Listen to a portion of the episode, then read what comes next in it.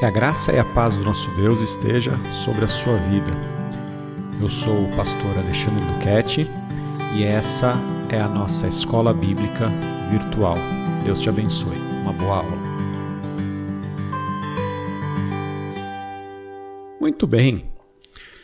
Adiantando um pouco o nosso calendário, hoje em especial é a nossa última aula da semana. Última aula desse texto, mas amanhã, na sexta-feira, eu vou gravar um outro áudio para falar um pouco sobre método de estudo bíblico. Aproveitar que esse nosso texto foi um pouco mais curto, mais enxuto, aliás, mais curto não, mas foi mais fácil de observar, não tinha muita questão cultural, muita coisa para explicar, muito pano de fundo para explicar, e para não ficar um pouco repetitivo, eu achei melhor fazer quatro aulas, quatro partes da aula, em vez de cinco, como normalmente eu tenho feito. Mas na sexta-feira a gente tem um bônus sobre método de estudo bíblico que vai te ajudar bastante, eu tenho, tenho certeza. Então eu quero hoje fazer um, uma, um apanhado geral, retomar algumas coisas e fazer uma, uma aplicação para a nossa vida. Bom, Jesus está falando sobre fundamentos dois fundamentos. Na verdade, dois construtores. Por que, que eu não falo dois fundamentos? Porque só tem um fundamento, na verdade.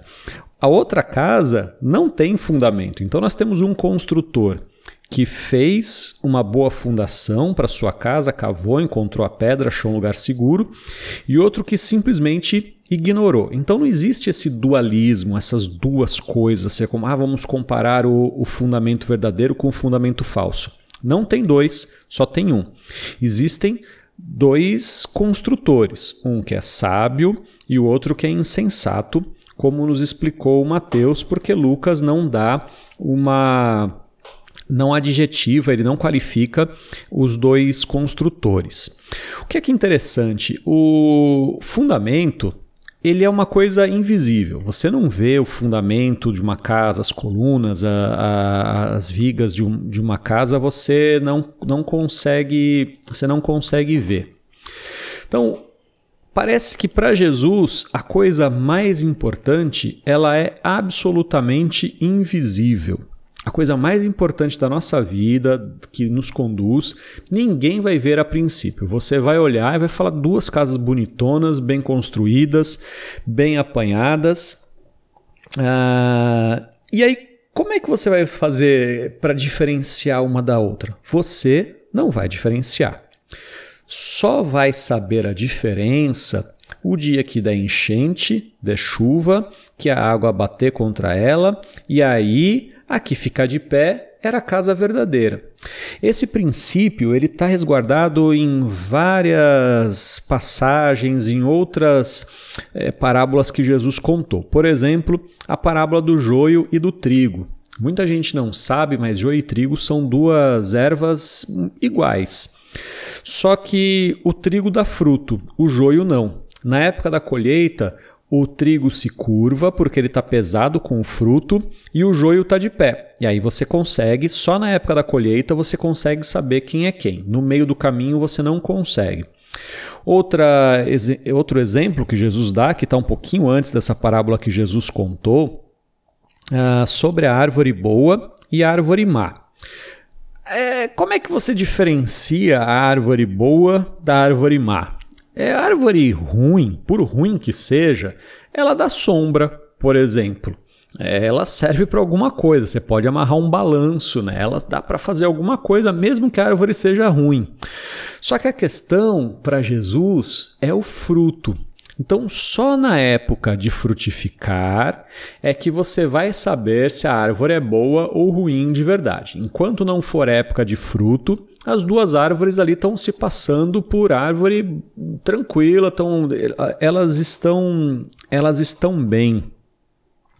Esse princípio Jesus falou claramente em Mateus capítulo 7, no final do Sermão da Montanha, quando Jesus vai falar do juízo final. E é aí que as coisas vão aparecer, aí que as coisas vão ficar. Bem, porque nem todos que dizem Senhor, Senhor entrarão no reino dos céus. É Mateus 7, 21.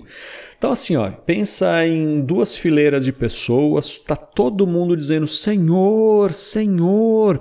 Você pensa assim, não, é tudo crente, tá todo mundo clamando ao Senhor, olha lá que gente bonita, gente bacana. E aí tá todo mundo lá, é, bonitão, cantando, adorando, clamando ao Senhor, mas Jesus falou assim: não é todo mundo que diz Senhor, Senhor, que entrará no reino dos céus, mas aquele que faz a vontade do meu Pai que está nos céus. Ah, aquele que aplica a minha palavra, aquele que pratica a minha palavra. Muitos naquele dia vão me dizer: Senhor, nós não profetizamos em teu nome, é, nós não expulsamos demônios em teu nome, Senhor, em teu nome não fizemos muitos milagres. Então Jesus disse: lhes direi claramente: eu nunca conheci vocês. Afastem-se de mim, vocês que praticam o mal.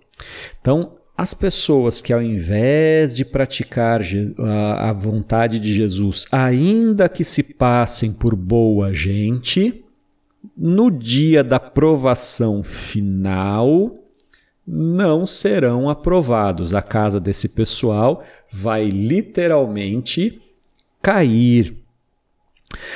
Jesus ele não aprova de jeito nenhum o cristianismo nominal, as pessoas que se apresentam como crente. Aliás, a coisa que ele mais odiava no ministério dele era a hipocrisia. Teve uma gente que Jesus brigou muito durante o seu período de ministério, foi com os fariseus, com os hipócritas, com esse pessoal que fingia ser santo, mas não era. Jesus não tolerava isso. Por fim, Jesus ele tem um ensino de autoridade. É impressionante que Jesus ele possa dizer assim: olha, você tem que ouvir a minha palavra. É o fundamento sou eu, a pedra sou eu. É, faça o que eu digo e faça o que eu faço. Eu sou o exemplo. Eu sou mais do que o exemplo. Eu sou o caminho, eu sou a verdade, eu sou a vida, eu sou a luz do mundo, eu sou o pão da vida. Enfim, Jesus vai falando: Eu sou. Se você estiver sobre mim, alicerçado em mim, abraçado comigo, pode acontecer o que vier: é chuva, é vento, é perseguição, é o juízo final, é estar diante do Senhor. Até mesmo nesse dia, você estará bem. Então, meu querido, como é que a gente pode se posicionar diante dessa parábola? É se a gente está realmente praticando a palavra de Deus ou se a gente está só ouvindo, se a gente está estudando, se a gente está se dedicando. Se a gente está colocando em prática aquilo que Jesus falou, de amar o próximo, de amar a Deus, de falar a verdade, enfim, tudo aquilo que a gente poderia aprender de Jesus, a gente precisa colocar em prática e frutificar. No começo, no meio do caminho, não vai fazer diferença nenhuma. Poxa, Jesus, poderia dizer alguém, eu achei que ia ficar rico pregando o evangelho, não vai ficar rico. Poxa, Jesus, eu achei que eu não teria mais problema. Vai ter problema porque Jesus teve problema. Jesus falou no mundo você vai ter aflição. Você fala, poxa, Jesus, eu achei que a minha vida seria um mar de rosas. Não será. Não será. O que vai diferenciar é quando chegarem as provações e tribulações, você estará de pé é quando você for julgado, você estará de pé. É quando você estiver no juízo final, você estará de pé, até mesmo diante do Senhor, porque você é aquele que praticou a verdade, a justiça. Você não é aquele perfeito, mas você é aquele que se arrepende dos seus pecados, e isso é o que vai fazer toda a diferença na sua vida. Portanto, meu irmão, hoje, agora, se propõe a estudar, a viver e a praticar mais a palavra de Deus, porque isso será bênção na sua vida. Que o Senhor te abençoe.